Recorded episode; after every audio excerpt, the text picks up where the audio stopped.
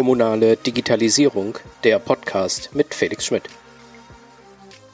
Herzlich willkommen zu Folge 1 meines Podcasts zur kommunalen Digitalisierung.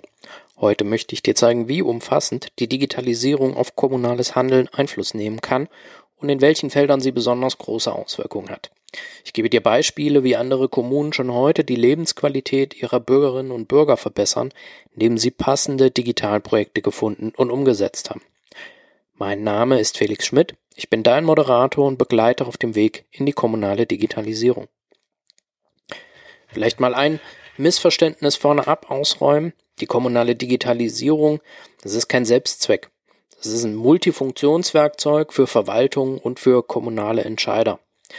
Und sie kann auch das wertvollste Mittel sein, mit dem Kommunen heute das Leben in ihren Kommunen angenehmer machen, womit sie Arbeitsplätze sichern und viele andere, gerade auch politische Ziele erreichen können. Das klingt vielleicht ein bisschen übertrieben, kann vielleicht auch aus dem Mund eines Verkäufers stammen, aber ich will dir heute ein bisschen zeigen, warum ich glaube, dass das stimmt. Und am Ende können wir ja vielleicht mal zusammenfassen, da interessiert mich auch deine Meinung, ob du diese Ansicht teilst. Ich will dir ganz am Anfang einen Überblick geben zu den verschiedenen Bereichen der kommunalen Digitalisierung. Ich will dir aber auch einen Einblick in diese vier Bereiche geben, die ich dir gleich vorstelle, was da geht, was es auch schon gibt. Und am Ende der Folge sollst du in der Lage sein, dir ein gutes Bild über die Möglichkeiten der kommunalen Digitalisierung zu machen. Du sollst Lust darauf haben, dich intensiver mit den Zielen und Methoden zu beschäftigen und du sollst Ideen entwickeln können, die dir selbst vor Ort auch weiterhelfen. So, ich habe ja gesagt, ich teile die kommunale Digitalisierung gerne ein in vier Bereiche, die ich dir gerne kurz vorstellen möchte, um so einen Überblick auch einmal zu geben. Ein erster Bereich, die Verwaltungsdigitalisierung, das E-Government. Zweiten Bereich, die Alltagsdigitalisierung. Dann die Wirtschaft, Tourismus und Innovation als einen Bereich und den vierten Beteiligung und Transparenz. Im ersten der Verwaltungsdigitalisierung, dem, ähm, dem E-Government, geht es vor allem um eine Sache, nämlich das Onlinezugangsgesetz das ich gleich auch noch intensiver eingehen werde. Ein zweiter Punkt, den ich hier immer wieder ähm, in meinen Gesprächen auch ähm, thematisiere, ist die Automatisierung von Prozessen in einem Rathaus, in einer Verwaltung. Die Alltagsdigitalisierung ist vielleicht ganz einfach erklärt. Das ist alles, was die Menschen in einer Stadt, in einer Gemeinde auch direkt betrifft, was ihr Leben unmittelbar beeinflusst. Bei Wirtschaft, Tourismus und Innovation geht es vor allem darum, wie Arbeitsplätze erhalten und die Standortqualität verbessert werden kann, aber auch um solche Sachen wie die Aufenthaltsqualität für Gäste oder wie können wir neue Gäste bei uns in die, äh, in die Stadt, in unsere Gemeinde auch locken. Wie können wir also die Besonderheiten einer Region, meiner Region oder Gemeinde, wie können wir die besser zur Geltung kommen lassen? Beteiligung und Transparenz, naja, sagt's vielleicht eigentlich auch schon alles. Es geht darum, die Probleme der Menschen besser kennenzulernen und sie bei den Lösungen auch beteiligen zu können. Es geht um Legitimation und Ansehen der politischen Akteure und um Ideen und Innovationen, die durch die Bürgerschaft dann auch ermöglicht werden. So, das vielleicht mal als ein ganz kurzer erster Überblick. Steigen wir doch mal ein. In die Verwaltungsdigitalisierung, in das E-Government. So, die große Vision, die dahinter steht, ist, dass die Bürgerinnen und die Unternehmen sollen jederzeit und zu jed äh, von jedem Ort aus hoheitliche Dienstleistungen in Anspruch nehmen können. Und das Rennen zum Amt, das soll eigentlich ein Ende haben. Das ist das Ziel, das ist die Vision des Onlinezugangsgesetzes. Das sagt, dass wir bis Ende 2022 alle Dienstleistungen äh, vom Bund, von den Ländern und natürlich auch von den Kommunen auch digital angeboten werden müssen. Dazu kommt auch noch mit dem Once-Only-Prinzip, dass Daten nur noch einmal den Behörden gegenüber mitgeteilt werden sollen. Deutschland ist damit Polen und äh, oder Schweden eines der wenigen Länder der EU, das noch kein Once-Only-Prinzip kennt. Warum das in Deutschland vielleicht auch ein bisschen schwieriger umzusetzen ist als in anderen Ländern, zeigt dann vielleicht aber auch, äh, zeigen dann vielleicht aber auch ein paar Beispiele.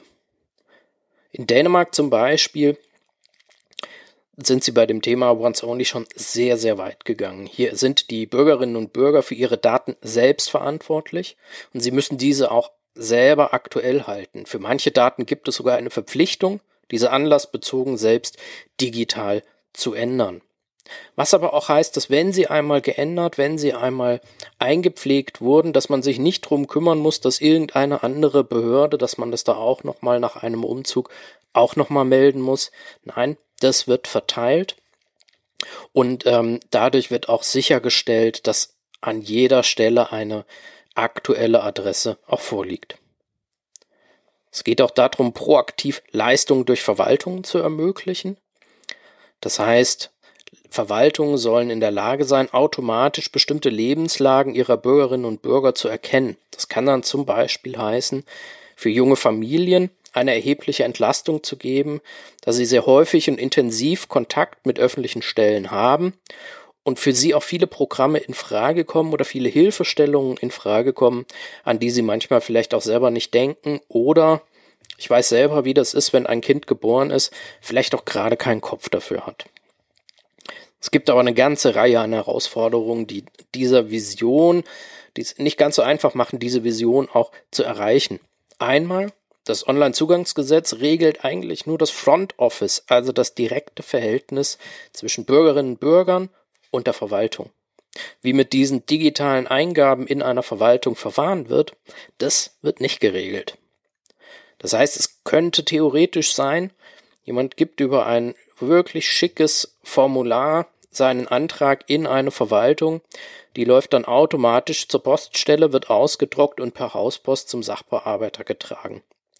Das andere Extrem ist, die Daten laufen über Schnittstellen in Fachverfahren, in das jeweilige Fachverfahren ein und Prozesse, die zur Erfüllung dieser Dienstleistungen äh, notwendig sind, können weitestgehend automatisiert ablaufen. Aber, zweite nächste Herausforderung an dieser Stelle, Prozesse einfach nur digital abzubilden, das wird daran scheitern, dass eine falsche Erwartungshaltung gegenüber Bürgerinnen und Bürgern geweckt wird. Denn das können Verwaltungen nicht.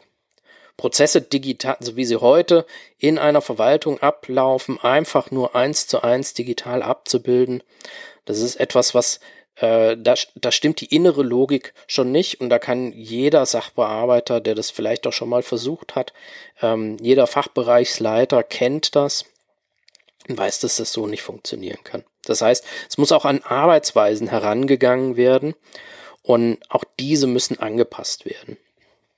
Das möchte ich aber heute gar nicht vertiefen. Das wird später in diesem Post, äh, Podcast im Rahmen eines Interviews dann auch noch einmal Thema werden.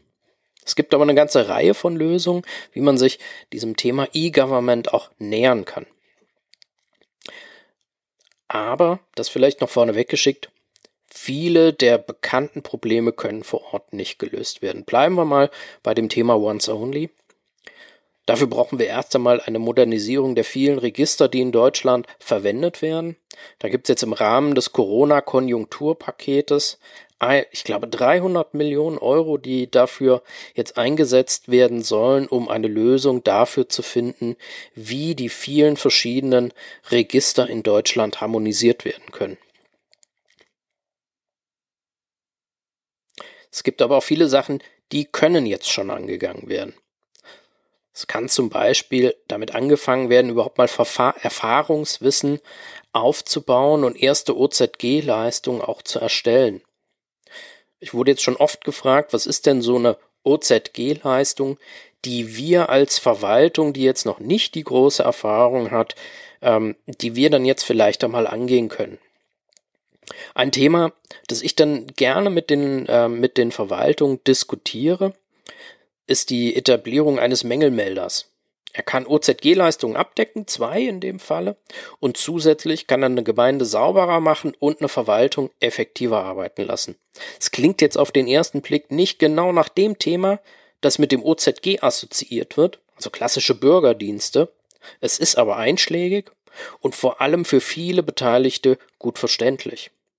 Ich will das auch in der nächsten Folge mal ein bisschen genauer erläutern, wie ich, dazu, wie ich darauf komme, dass ein Mängelmelder ein, ein, ein wirklich gutes Einstiegsprojekt sein kann und wie so etwas auch umgesetzt werden kann. Ich möchte jetzt aber weitergehen in den Bereich der Alltagsdigitalisierung, also das, wo die Menschen in einer Stadt, in einer Gemeinde eben auch am meisten von mitbekommen. Da soll es erst einmal darum gehen, in dieser Alltagsdigitalisierung die Lebensqualität der Menschen zu verbessern, die Mobilität der Bürgerinnen und Bürger vereinfachen, Klima und Umwelt zu schonen. Dazu gehört dann zum Beispiel Individualverkehr besser zu organisieren, um Platz für eine andere Stadtraumgestaltung zu bekommen. Da geht es um kurze Wege zur Arbeit, zu Wohnen, Freizeit, Einkaufen. All das soll ermöglicht werden, am besten ohne Auto. Es soll die Infrastruktur auch darauf ausgerichtet werden, hier mal das ganz große Oberthema beim Klimaschutz, damit Kommunen CO2-neutral werden sollen. 2050 ist hier die Zielmarke. Will, will das aber, um jetzt mal von dieser Vision ein bisschen ins Konkrete zu kommen, auch hier jetzt nicht die ganz großen Themen äh, schwenken, sondern ich will es mal an einem kleinen Beispiel festmachen, was denn so Möglichkeiten sind. Und da gehe ich mal zu den Straßenlaternen was viele ja, viele Kommunen in den letzten Jahren gemacht haben. Sie haben ihre Straßenlaternen auf LED umgestellt. Dann sparen sie erheblich an Kosten ein. Aber so eine Straßenlaterne, auch wenn sie mit LED betrieben ist, ist tagsüber trotzdem völlig nutzlos. Sie kann aber erheblich aufgewertet werden. Sie kann zum Beispiel eine WLAN-Station sein, sie kann eine Ladestation für E-Autos oder für E-Bikes sein, sie kann eine Notrufsäule sein oder eine Umweltmessstation. In weniger genutzten Bereichen kann so eine Straßenlaterne nachts auch zusätzlich nochmal Energie einsparen und nur bei der tatsächlichen Nutzung durch Passanten überhaupt Licht spenden. Das ist eine Möglichkeit, dass man eben aus so einer Straßenlaterne, die überall rumsteht, etwas machen kann, was Menschen sie dann auch wirklich wieder direkt nutzbar werden lässt. Ein anderes Beispiel möchte ich jetzt mal auch direkt äh, mit einer Stadt verbinden, und zwar mit Herrenberg aus Baden-Württemberg. Die haben vor ein paar Wochen ihr Stadtnavi vorgestellt. Und das kann im Prinzip einmal intermod äh, intermodales Routing. Das heißt, egal ob ich jetzt zu Fuß mit dem Auto oder mit dem Bus unterwegs bin, es findet immer die beste Route. Auch Umsteigen zwischen verschiedenen Fortbewegungsmethoden ist möglich. Ich muss nur sagen, was bin ich bereit an dieser Stelle, welche Fortbewegungsmittel stehen mir zur Verfügung oder welche möchte ich auch nutzen. Es kann auch den genauen Standort von Linienbussen, die unterwegs sind, erkennen. Es kann auch eine ungefähre Angabe machen, wie voll ein Bus ist. Gerade jetzt in der Zeit, in äh, Corona, Zeiten, in denen die Leute noch Hemmungen haben, immer noch Hemmungen haben, in einen vollen Bus einzusteigen, was ich nachvollziehen kann, ist das vielleicht gar keine äh, äh, gar keine unwichtige Information. Es können aber zum Beispiel auch Mitfahrangebote angezeigt werden.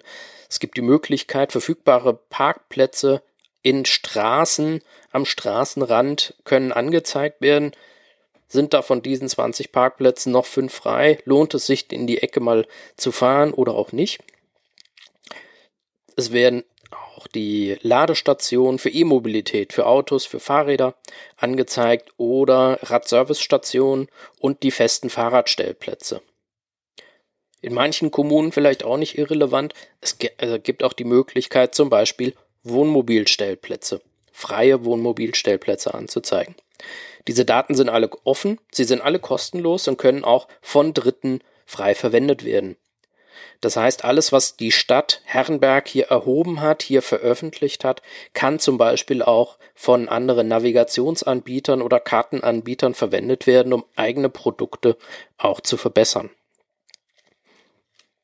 Drittes Beispiel ist auch eines ist, was schon viele Kommunen testen, auch umgesetzt haben, sind Füllstandssensoren für Mülleimer. Sie helfen dabei, eine Stadt sauberer zu machen, indem Mülleimer, die besonders häufig frequentiert werden, auch häufiger und anlassbezogen auch geleert werden. Gleichzeitig kann Personal und können die Geräte der Stadtreinigung aber noch effizienter auch eingesetzt werden. Das heißt, gerade im städtischen Bereich amortisieren sich die Ausgaben und der Betrieb solcher Füllstandssensoren innerhalb kürzester Zeit. Aber auch hier gibt es natürlich eine ganze Reihe an Herausforderungen, die bewältigt werden müssen. Das ist einerseits, das alles ist unglaublich datenintensiv. Diese Daten müssen aber auch erstmal erhoben werden. Dafür braucht es ein Sensornetz. Dieses, das heißt, in der Stadt, in einer Kommune müssen Sensoren verteilt werden, aufgebaut werden, die dann eben entsprechend, wenn, sie zum, wenn es darum geht, Lärm zu messen oder Verkehrsdichte zu messen, damit das überhaupt möglich ist. Das zweite ist, diese Daten sind jetzt erstmal nur im Sensor, aber sie müssen natürlich auch in ein, über ein Netzwerk auch übertragen werden können. Das muss aufgebaut werden. Das kann zum Beispiel ein LoRaWAN-Netz sein. Ähm, was den Vorteil hat, dass äh, ein, ein LoRaWAN-Netz erstens relativ im Vergleich zu anderen Netzwerken wie zum Beispiel WLAN oder, ähm, oder Funknetzwerken über Mobilfunkstandards relativ günstig, sowohl in der Anschaffung, vor allem aber auch im Betrieb ist und nur sehr wenige ähm, äh, Plätze für Senderanlagen auch notwendig sind. Es braucht aber auch noch eine Plattform, die die Daten sammelt und auch verarbeitet. Und selbst dann, wenn es dann in der Plattform angekommen ist, müssen diese Daten auch noch vernetzt werden mit den Ämtern, mit, der, mit den Gemeinde- oder Stadtwerken, damit diese Sensorinfrastruktur auch arbeiten kann, damit Daten, die an hier erhoben werden, auf, der an, auf einer anderen, an einer anderen Stelle auch eine Auswirkung haben können. Und wichtig ist an dieser Stelle, ich weiß, da ähm, gibt es auch andere Meinungen, diese Daten damit sie in einer Stadt auch einen Einfluss haben können, sollten sie offen und kostenlos zur Verfügung gestellt werden. Man sollte sich immer erinnern, monetarisieren kann man sie in der Regel eh nicht, heute nicht wahrscheinlich auch in den nächsten zehn Jahren nicht, aber sie zur Verfügung zu stellen, bringt andere dazu, Angebote zu entwickeln, die den Menschen in der Kommune auch wirklich hilfreich sein können. Es gibt aber auch noch andere Punkte, die wichtig sind, zum Beispiel der Umbau der Infrastruktur. Reden wir zum Beispiel um das Thema Stromnetze. Hat erst einmal auf den ersten Blick nicht viel mit der Digitalisierung zu tun, aber ich habe ja vorhin schon das Thema E-Mobilität einmal angebracht.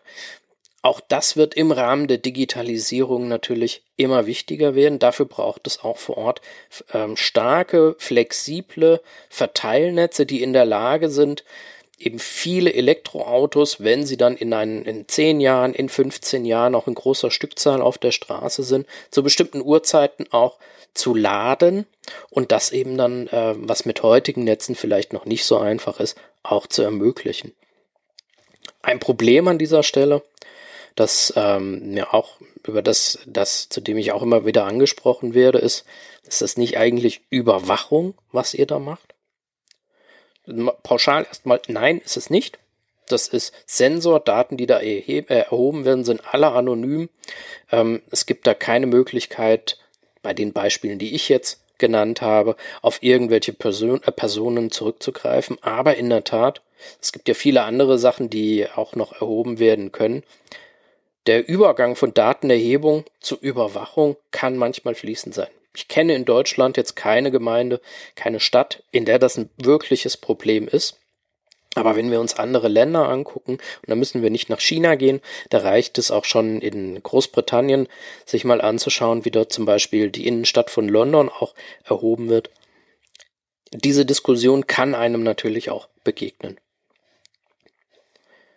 Es gibt eine ganze Reihe von Lösungen, wie man sich dem auch nähern kann. Eins ist der Aufbau von LoRaWAN-Netzen, wie ich es vorhin schon vorgestellt habe, aber eben auch solche lokalen Plattformen aufzubauen, wie in Herrenberg, vorhin vorgestellt mit dem Stadtnavi, oder Bad Hersfeld in Hessen mit ihrem äh, Urban Cockpit, indem sie die Daten, die sie selber erhoben haben, zum Beispiel zum Thema Lärm, zum Beispiel auch hier zum Thema Parken, auch die Mülleimer sind, äh, kann man dort anschauen, äh, ob sie jetzt voll oder leer sind ähm, auch so etwas hilft, um, ähm, um, um zu ermöglichen, dass die Daten auch eine wirkliche Nutzung erfahren. Wichtig ist auch, zu identifizieren, was eigentlich die zentralen Probleme einer Gemeinde sind, die gelöst werden müssen. Das ist deswegen wichtig, weil das sind letztlich die äh, Voraussetzungen dafür, dass man auch zielgenaue Lösungen schafft. In einer Stadt, in der jetzt oder in einer, in einer Gemeinde, in der es völlig ausreichend ist, einmal die Woche die Mülleimer zu leeren, ist es völliger Humbug, die mit Füllstandssensoren auszustatten. Es müssen auch die Voraussetzungen bei den kommunalen IT-Dienstleistern geschaffen werden oder in der IT-Abteilung eines, äh, eines Rathauses. Es können auch bestehende Angebote der landesweiten öffentlichen IT-Dienstleister äh, genutzt werden, wenn sie denn vorhanden sind. Und nur da, das finde ich auch immer wieder wichtig, nur da, wo es notwendig ist, müssen eigene Strukturen auch geschaffen werden. Zusammenfassend kann man, glaube ich, an dieser Stelle sagen, das Thema Alltagsdigitalisierung ist das Feld, in dem die Menschen zuallererst wirklich die Digitalisierung in einer Kommune auch erleben werden. Und hier entscheidet es sich auch. Stehen die Leute dahinter, machen sie mit oder diskutieren sie, weil sie den Nutzen noch nicht verstanden haben, über den Standort von 5G Antennen oder äh, über die äh, gefährlichen WLAN-Strahlen, die über ein freies Netzwerk verteilt werden. Das heißt, es ist gerade für den Einstieg wichtig, sich hier zu überlegen, was sind unsere größten Herausforderungen, unsere größten Probleme und wie können wir die vielleicht auch mit ein oder zwei kleinen Projekten am Anfang sichtbar machen, wie wir die Lebensqualität der Bürgerinnen und Bürger hier auch steigern können. Gehen wir weiter zum Bereich Wirtschaft und Tourismus, Innovation. Letztlich geht es in diesem Bereich darum, dass Forschung und Innovation vor Ort gefördert werden können. Und damit sollen Unternehmen in der digitalen Tra Transformation wachsen können. Und damit werden Arbeitsplätze gesichert, hoffentlich auch neue Arbeitsplätze, vor allem hochwertige zusätzliche Arbeitsplätze geschaffen und damit für eine Kommune natürlich auch Gewerbesteuereinnahmen stabilisiert. Und Kommunen sind hier vielleicht nicht der zentrale Player. Vieles wollen und müssen Unternehmen natürlich auch selber hinbekommen. Dennoch kann man das Thema auch für kleine Kommunen herunterbrechen. Und ich will das mal zum Beispiel in dem Bereich, in dem Wirtschaftszweig Tourismus machen. Und da über den, ähm, über den digitalen Trendsport Wandern sprechen. Ganz kurz, um einfach mal zu zeigen, wie sich das, wie, was sich hier auch verändert hat. Beim Wandern geht es erst einmal um Bewegung, um Naturerleben. Aber wie finden die Menschen überhaupt einen Wanderweg, den sie wandern wollen? Wie lassen sie sich inspirieren für eine Wanderung? Informationen, Planung, Buchung von Unterkünften, vieles davon findet heute online statt. Zwei Drittel der Wanderer suchen sich diese Informationen online. Und die überwiegende Mehrheit dieser Leute schaut sich die Homepage der Wanderregion an. Sie wollen schauen, ähm, wie Wege, welche Wege und Highlights es dort gibt. Und wenn eine Wanderregion, wenn ein, ein Wanderweg dort nicht gefunden wird, dann ist diese Region nicht auf dem Schirm der Menschen. Es mag vielleicht in einem Buch stehen, aber die Menschen, diese zwei Drittel der Leute, die heute hauptsächlich online sich Informationen suchen, die werden diesen Weg nicht finden. Beim Wandern selbst geht es ja eigentlich, um, habe ich vorhin schon gesagt, um das Erleben von Natur, um Ruhe, um Gesundheit und um Aktivsein. Trotzdem nutzt aber die Hälfte der Wanderer unterwegs auch das Internet, zum Beispiel zum Navigieren, für Informationen zu dem, wo sie gerade davor stehen, oder auch zu nahegelegenen Ein Einkehrmöglichkeiten. Und nach dem Wandern teilen die meisten Wanderer ihre positiven oder negativen Erfahrungen über das Internet. Manche posten Bilder und Kommentare bei Facebook, Instagram, manche kommentieren oder bewerten eine Wanderung in einschlägigen Foren oder Apps. Und andere schicken ihre Eindrücke über WhatsApp an Freunde oder Verwandte. Das heißt auch die lokale Tourismusförderung hat in der Regel viele, äh, viele dieser digitalen Aspekte natürlich auf dem Schirm, aber in der Regel noch nicht alle, meist auch nicht systematisch. Das Beispiel Wandern hat vielleicht gezeigt, dass man sich heute nochmal ganz anders Gedanken darüber machen kann, wie wird ein bestimmtes Angebot von den Menschen überhaupt wahrgenommen. Das lässt sich auch auf viele andere lokale Besonderheiten anwenden. Kommunen, die viele Touristen begrüßen, sich viele Gedanken darüber machen, wie und an welcher Stelle ihre Gäste digital agieren, die sind dann auch in der Lage, einen Aufenthalt wahrscheinlicher und auch interessanter zu machen. Es ist also im Sinne einer Kommune die Digitalisierung auch in solchen Bereichen wie Wandern besonders auch in den Fokus zu nehmen. Der Bereich Transparenz und Beteiligung als vierten Bereich, den ich vorhin genannt habe, da geht es darum, Bürgerinnen und Bürger, Unternehmen und eine Kommune, dass sie gemeinsam die Zukunft der Gemeinde entwickeln. Dass sie finden, äh, sie finden die bedeutendsten Probleme zusammen und sie finden vor allem dafür passende Lösungen. Und damit schaffen sie mehr Lebensqualität, bessere Bedingungen für die Unternehmen. Und die Verwaltung profitiert natürlich auch, dass sie viel genauer als bisher die drängenden Probleme erkennt und dann auch lösen kann. Mit Beteiligung bindet sie auch junge Menschen an die Region und hilft mit, sie als aktiven Teil der Gemeinschaft auch äh, dauerhaft zu erhalten. Gerade im ländlichen Raum gar nicht mal eine unwichtige äh, äh, Sache. Transparenz im Verwaltungshandeln stärkt auch das Vertrauen und schafft vor allem eine Plattform für neue Ideen, die mit Daten und dem Wissen, das in kommunalen Verwaltungen oft brach liegt, etwas Neues auch entstehen kann. Ich habe mal ein paar Beispiele mitgebracht, was genau ich denn damit auch, auch meine. Ein ganz putziges Beispiel, auch äh, aus Rheinland-Pfalz, aus der Verbandsgemeinde Betzdorf-Geppardshain. Die hatten Jugendliche dazu aufgerufen, aufgerufen, Betzdorf in dem Spiel Minecraft nachzubauen und sich dann ganz genau an in diesem Spiel Gedanken zu machen, was sie denn verändern möchten, was sie vielleicht verbessern möchten. Daran hat eine ganze Reihe von Jugendlichen eine längere Zeit auch gearbeitet, mit viel äh, Euphorie auch dran gesessen und dann das Ergebnis dann später auch dem Verbandsgemeinderat vorstellen können. Anderes Beispiel, Fix My Berlin.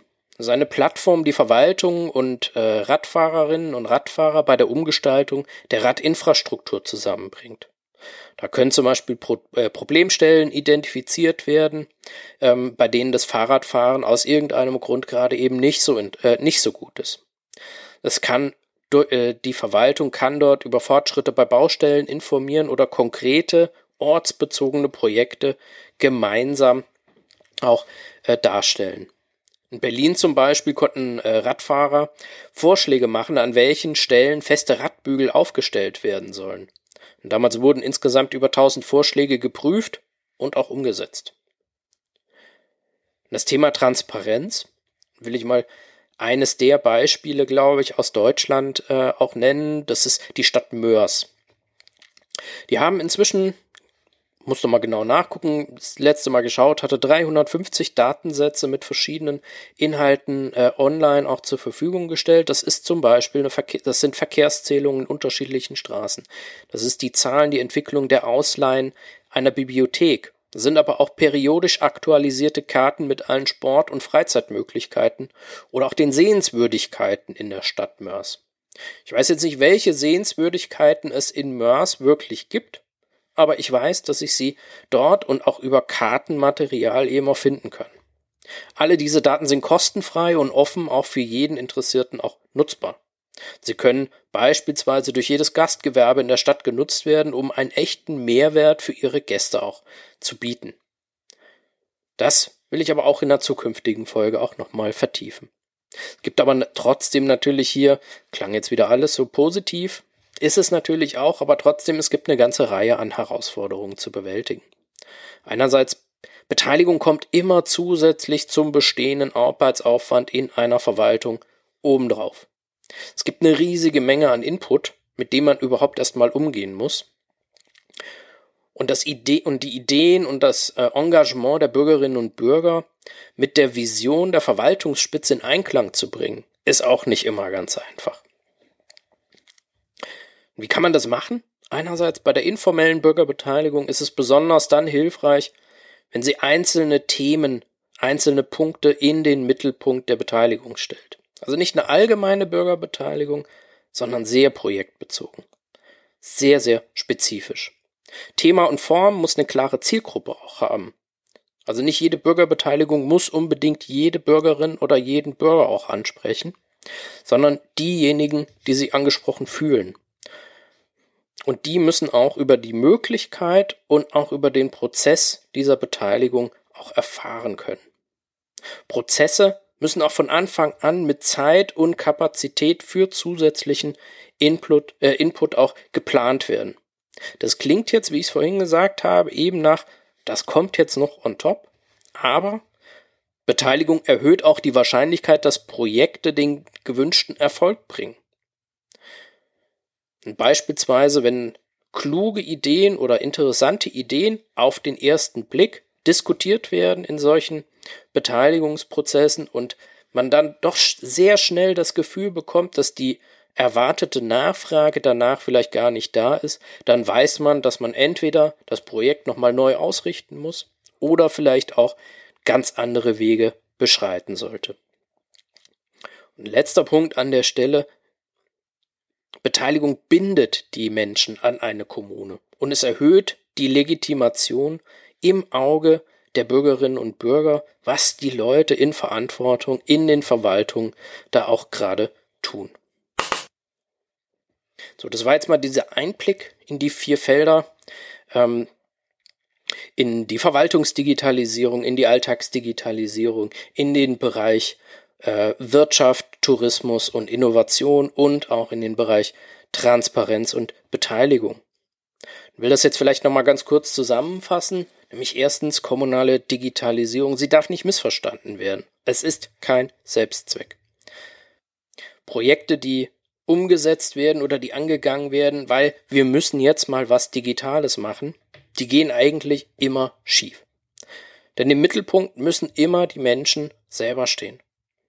Städte und Gemeinden bekommen mit der Digitalisierung ein mächtiges Werkzeug, um die eigene Weiterentwicklung dann auch voranzutreiben. Und ich hatte am Anfang gesagt, dass die kommunale Digitalisierung das vielleicht wichtigste Werkzeug für kommunale Verwaltung und Entscheiderinnen und Entscheider ist. Das heißt, für individuelle Herausforderungen können individuelle Lösungen gefunden werden, was oftmals mit der bisherigen Technik und Methodik überhaupt nicht denkbar war. Digitalisierung kann auch schnell, sehr schnell einen positiven Einfluss auf das Gemeindeleben haben. Und sie hilft bei vielen Problemen, denen Kommunen überall konfrontiert sind. Im Fachkräftemangel, beim Klimaschutz, Lärm oder ganz allgemein Entwicklung einer Kommune ohne prall gefüllte Kassen. Und sie bindet auch Menschen an ihre Heimat durch mehr Lebensqualität und niedrigschwellige Beteiligungsmöglichkeiten. Bin gespannt, ob du diese Meinung teilst. Das kannst du mir zum Beispiel über einen Kommentar zu dieser Episode mal gerne mitteilen. Bin sehr gespannt auf deine Meinung. In zukünftigen Folgen werde ich vorstellen, wie Kommunen genau zu diesen individuellen Lösungen, die ich gerade gemeint habe, gekommen sind und wie sie auch diese umgesetzt haben. Und ich würde mich freuen, wenn du auch bei der nächsten Folge dabei bleibst, also den Podcast auch abonnierst. Besonders wichtig ist mir da auch dein Feedback, damit ich von Anfang an über das sprechen kann, was dir auch wirklich wichtig ist. Darum freue ich mich über eine Bewertung bei iTunes, Spotify oder wo auch immer du diesen Podcast gerade hörst. Empfehle mich auch gerne an Kolleginnen und Kollegen weiter, die vielleicht Bock haben auf einen Podcast zur digitalen Kommunalisierung. Bis dahin, dein Felix.